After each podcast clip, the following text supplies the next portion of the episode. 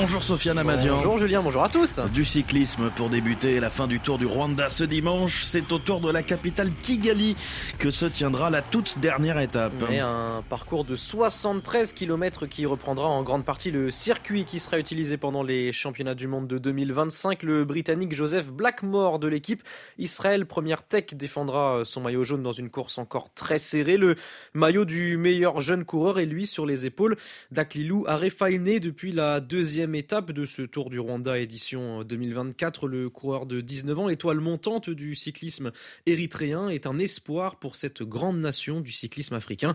Lucie Mouillot nous dresse son portrait. Onzième au classement général avant la dernière étape, à 19 ans, Aklilou Arefan est le mieux placé de l'équipe nationale érythréenne. Une deuxième participation au Tour du Rwanda que le jeune coureur a mieux préparé. L'an dernier, j'étais principalement là dans un rôle de sprinter. Mais cette année, j'ai un peu changé de braquet. Je franchis bien mieux les montées. Je suis plus à l'aise. Je suis prêt pour la dernière étape. J'espère finir dans le top 5 au classement général.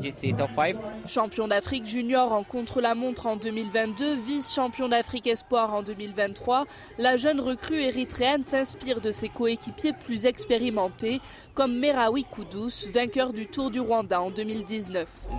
Ils m'aident beaucoup, surtout Merawi et l'année dernière Daniel Tekle-Amanot. Ils m'aident à me positionner. Si j'ai besoin de quelque chose pendant la course, je suis très content de pouvoir compter sur eux. Prochain rendez-vous pour le jeune coureur, les championnats d'Afrique avant un retour dans l'équipe de développement belge d'Intermarché Circus Venti aux côtés de son compatriote Binyan Germain, premier cycliste d'Afrique subsaharienne à s'imposer sur une étape d'un des trois grands tours, le Tour d'Italie en 2022.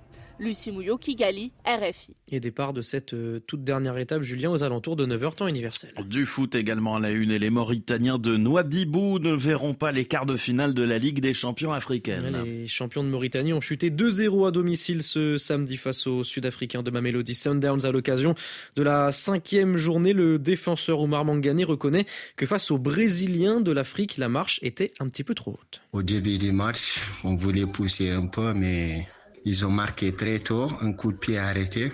Kekana l'a mis au fond et on l'a poussé, on a poussé. En fin du match aussi, on a pris le deuxième but, mais il y avait une très grande équipe en face. Du coup, on va essayer de se remobiliser et de revenir euh, la saison prochaine, Inch'Allah. On va, on va apprendre et prendre de l'expérience. C'était un, groupe très relevé même parce qu'il y avait la, ma mélodie Sundowns, Pyramide, tout puissant. Donc, euh, c'était des grandes équipes. Et nous aussi, c'est pour la première fois qu'on joue la Ligue des Champions. Bien sûr, sans manquer de l'expérience et à tout. Presque ma mélodie descendante, c'est le meilleur club en Afrique actuellement. Parce qu'il n'y a pas longtemps, ils ont gagné la Super.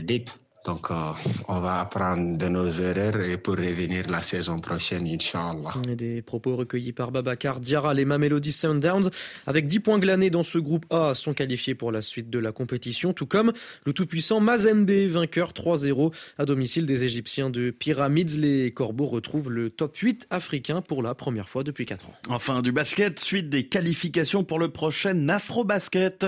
La Côte d'Ivoire poursuit son sans faute en battant la Centrafrique. Les éléphants qui n'ont pas fait dans la dentelle en battant largement la République centrafricaine sur le score de 93 à 67, enchaînant ainsi un deuxième succès de suite lors de cette première fenêtre de qualification, un groupe D dominé donc par la Côte d'Ivoire et l'Égypte, deux sélections encore invaincues et qui s'affronteront cet après-midi à 17h temps universel. Sofiane Amazian, merci beaucoup.